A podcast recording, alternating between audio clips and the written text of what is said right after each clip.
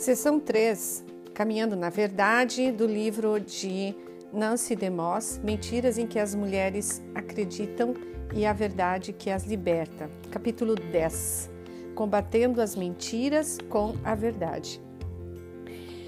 Examinamos muitas mentiras diferentes nos capítulos anteriores, nas quais as mulheres cristãs de hoje acreditam amplamente. No entanto, não esgotamos de forma alguma as mentiras no arsenal do inimigo. A mentira tem infinitas variações, as quais Satanás adapta às nossas inclinações naturais. Como um pescador experiente, ele seleciona a isca que sabe ter maior probabilidade de atrair a presa, aquela que somos menos propensas a considerar prejudicial. Ele não se importa com aquilo em que acreditamos, desde que não acreditemos na verdade. A verdade é a única coisa que ele não pode suportar, pois ela faz com que o seu reino e o seu controle desmorone.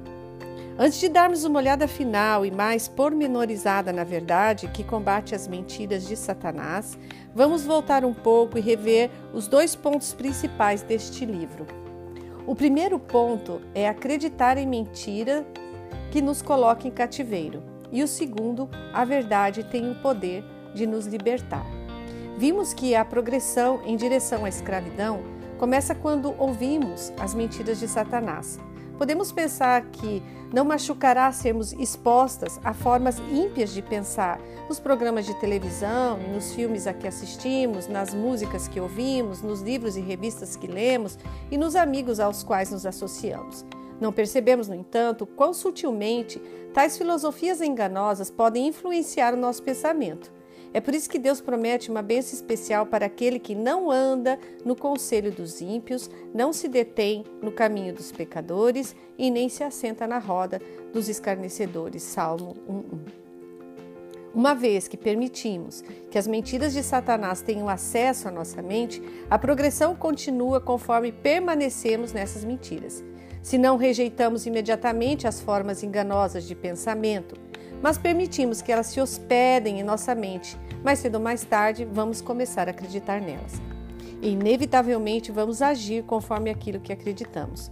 Quando agimos de acordo com as mentiras em que acreditamos, começamos a estabelecer padrões em nossa vida, que por fim levam à escravidão. O testemunho de Chondra ilustra como acreditar em coisas que não são verdadeiras e que levam à escravidão do nosso relacionamento com Deus e com os outros. Diz ela: Acreditar que Deus não me amava e não me aceitava realmente e que eu não valia nada me levou à escravidão do perfeccionismo e me fez buscar aprovação baseada no desempenho. Em meu relacionamento com Deus, senti como se só pudesse agradá-lo sendo uma cristã perfeita. Acreditava que se pecasse, ele não me aceitaria. Fui derrotada em minha caminhada cristã porque sabia que não era alguém sem pecado, e meu pensamento defeituoso me condenou e me colocou em cativeiro. Meu orgulho se tornou evidente de duas maneiras. Neguei meu pecado, não podia suportar admitir que tinha falhado, e confiei em minhas próprias tentativas autoalimentadas de ser santa, embora meu esforço humano sempre resultasse em fracasso, o que fez com que me sentisse ainda mais inaceitável para Deus. E esse ciclo de esforço, falha, pecado, culpa me impediu de experimentar verdadeiramente o perdão a liberdade e a alegria em meu relacionamento com Deus. Nos meus relacionamentos com os outros, procurei encontrar aprovação e aceitação ao fazê-los felizes. Tornei-me alguém que só queria agradar os outros, uma mulher sim. Eu raramente considerava o que Deus queria que fizesse em relação aos relacionamentos interpessoais, porque manter as pessoas felizes era fundamental para sentir que tinha valor. Meus relacionamentos eram marcados por desonestidade, pois eu me dedicava a evitar o confronto e a não causar decepção. Usava uma máscara para cobrir meus verdadeiros sentimentos para não incomodar ninguém com meus problemas.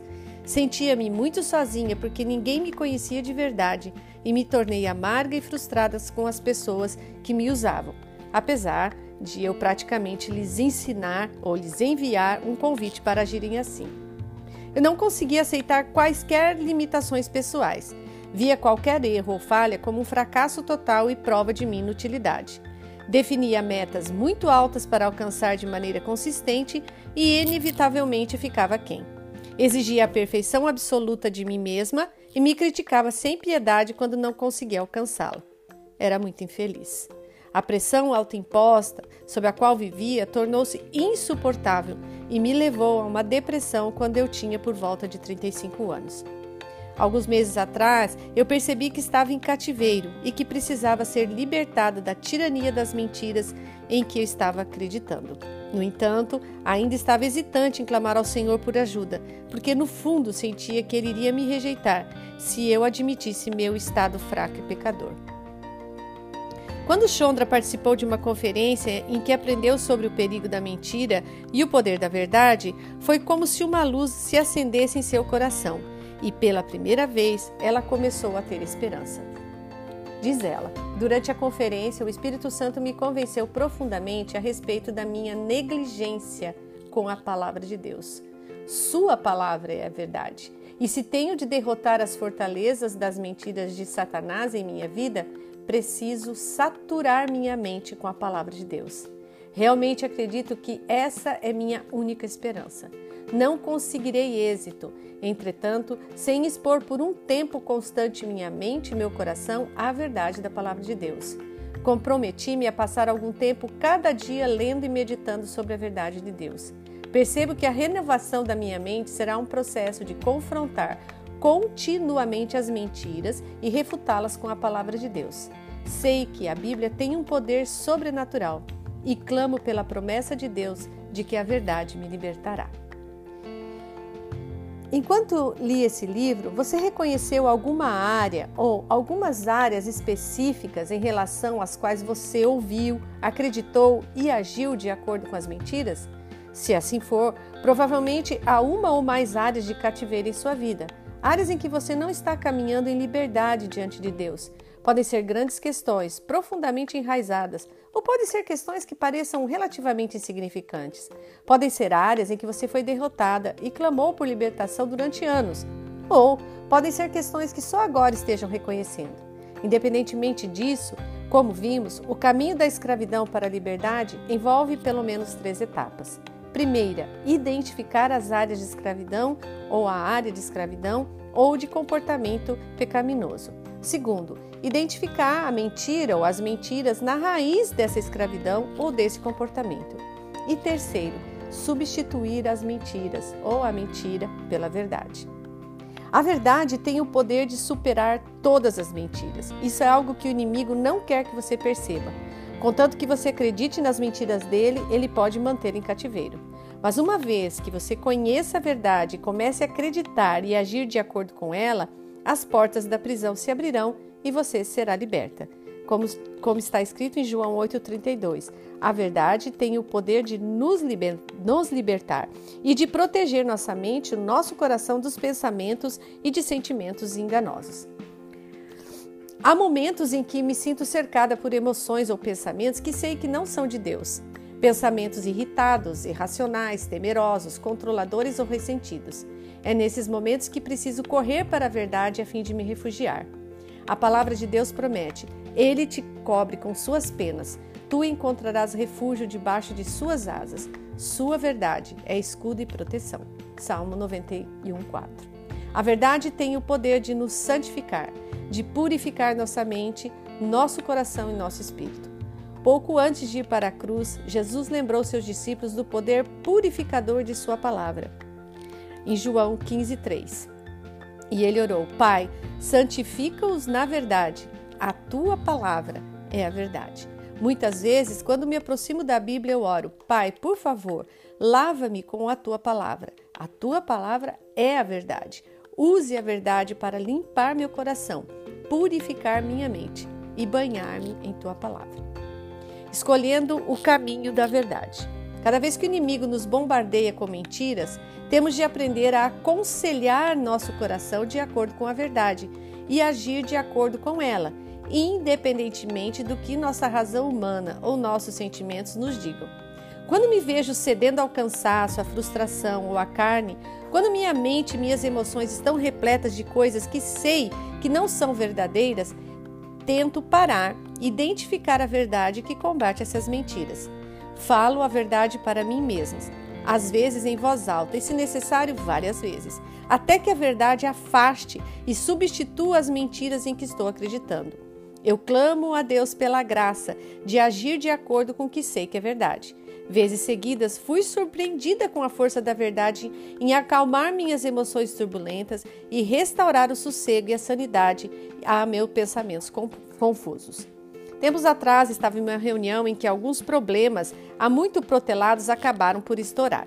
No decorrer da discussão, um indivíduo fez algumas declarações sobre mim que, em minha perspectiva, eram infundadas e extremamente prejudiciais. Fiquei arrasada.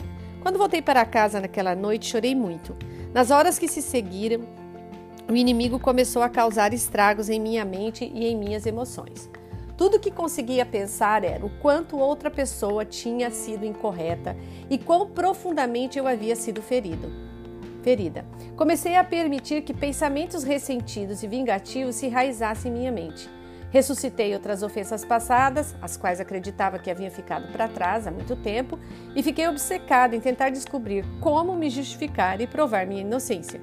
Minhas emoções saíam de controle e entrei de cabeça em um espiral descendente de raiva e autopiedade. Olhando para trás agora, percebo que estava ouvindo e acreditando em uma série de mentiras, tais como: aquela pessoa estava mal intencionada e pretendia me machucar. Mereço ser tratada melhor, não deveria ter de passar por isso. A outra pessoa era 100% culpada, eu era totalmente inocente. Não posso perdoar essa pessoa. O dano não pode ser desfeito. Nosso relacionamento nunca poderá ser restaurado. Essa pessoa me deixou muito zangada. Tenho direito até de estar zangada. Tenho o direito de me defender e de me certificar que os outros saibam a verdade. Eu não posso deixar isso para lá. Não consigo mudar a forma como me sinto. Acreditar nessas mentiras resultou em horas de agitação e lutas interiores. Na manhã seguinte, quando abri minha Bíblia e comecei a ler a partir do ponto em que havia parado no dia anterior, encontrei-me em Mateus 5 e 6. Ali tive uma colisão de frente com a verdade. Bem-aventurados os humildes, bem-aventurados misericordiosos, pois alcançarão misericórdia. Bem-aventurados os pacificadores. Eu, porém, vos digo: não resistais ao homem mau, mas a qualquer que te bater na face direita, oferece-lhe também a outra. Amai os vossos inimigos e orai pelos que vos perseguem. Porque se perdoardes aos homens suas ofensas, também vosso Pai Celestial vos perdoará. Se, porém, não perdoardes aos homens, tampouco vosso Pai perdoará vossas ofensas. Esses textos estão em Mateus 5 e 6. Agora eu tinha uma escolha: continuar a acreditar nas mentiras ou abraçar a verdade. Foi então que a batalha realmente começou. Minhas emoções queriam continuar agarradas à ofensa. Eu queria nutrir o rancor, ficar com raiva, de alguma forma ferir até a pessoa que havia me machucado. Porém, meu coração sabia que essa escolha levaria à escravidão. Quando me ajoelhei diante do Senhor com a Bíblia aberta diante de mim, lutei com a verdade. Eu sabia que precisava perdoar, que devia liberar o ofensor e a ofensa. Eu sentia que não havia nenhuma maneira pela qual poderia perdoar, mas no fundo sabia que a questão não era que não podia perdoar, era que eu não queria perdoar. Sabia que se queria caminhar na verdade, eu teria de renunciar a qualquer direito de me vingar ou de negar amor àquele indivíduo. Comecei a falar a verdade para mim mesma, aconselhar meu coração de acordo com a verdade. Lembrei-me das consequências de me recusar a perdoar, da misericórdia a qual iria renunciar se me recusasse a oferecer a misericórdia aos outros e das bênçãos que receberia se estivesse disposta a obedecer os mandamentos de Deus. Sabia que não podia esperar até sentir vontade de perdoar, que eu tinha de escolher obedecer a, a, Deus e que minhas emoções se alinhariam a essa decisão mais cedo ou mais tarde. De joelhos, com minhas emoções ainda em conflito, finalmente acenei a bandeira branca da rendição. Em essência, disse ao Senhor: O Senhor ganhou.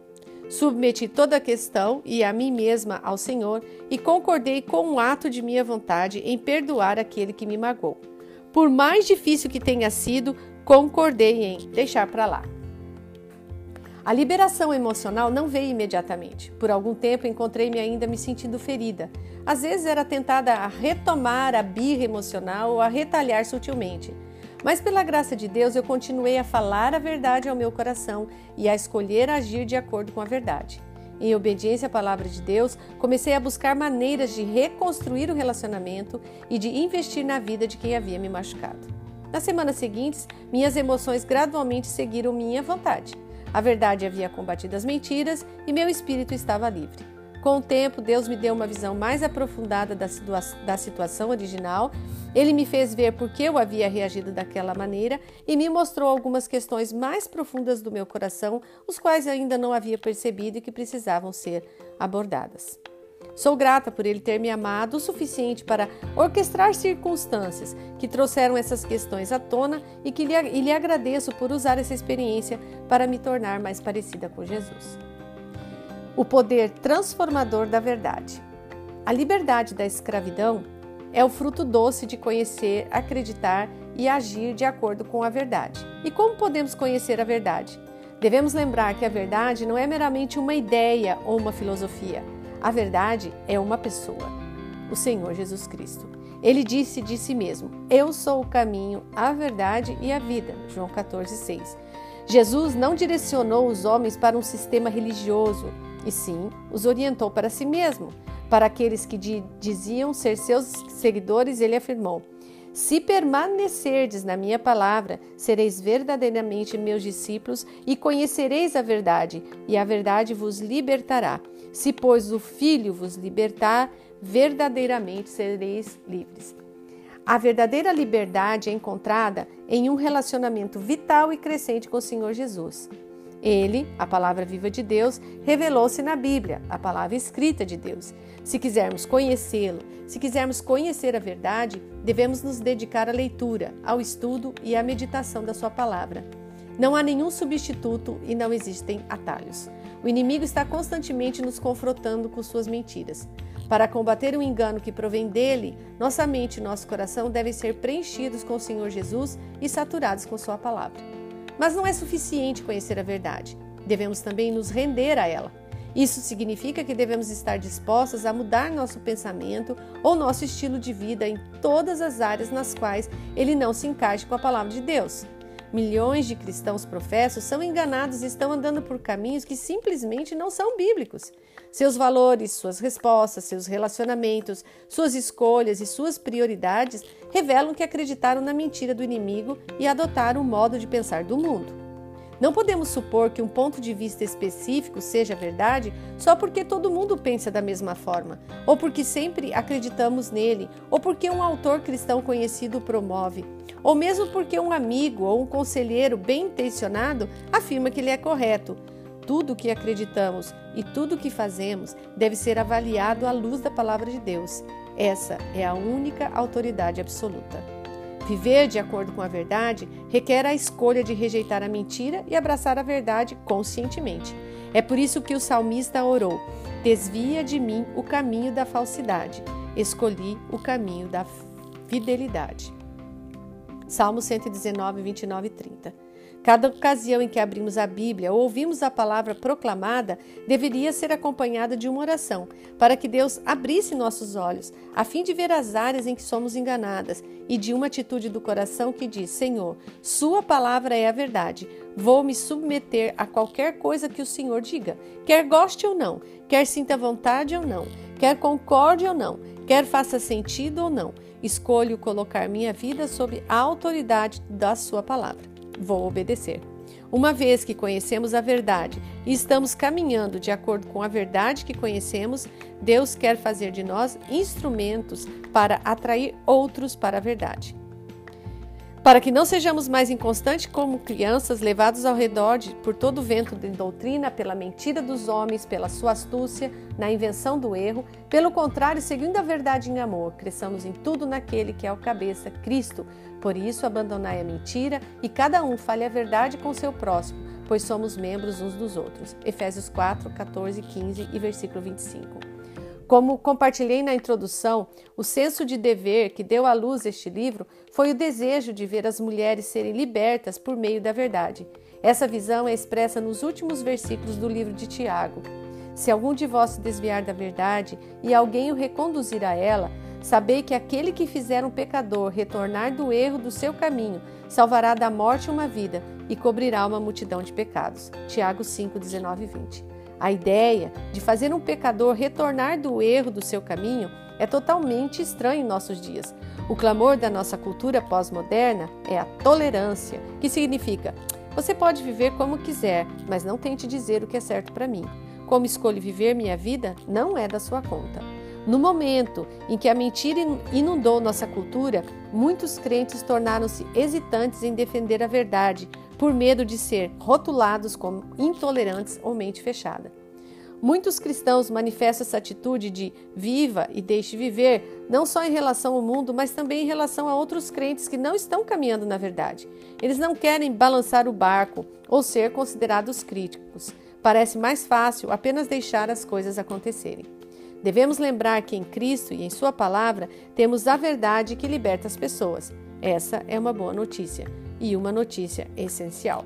Não há outro caminho para aqueles que conhecemos e amamos sejam salvos das trevas, do engano e da morte. Se realmente nos preocupamos com eles, vamos orar e buscar ativamente restaurá-los para o modo de pensar de Deus.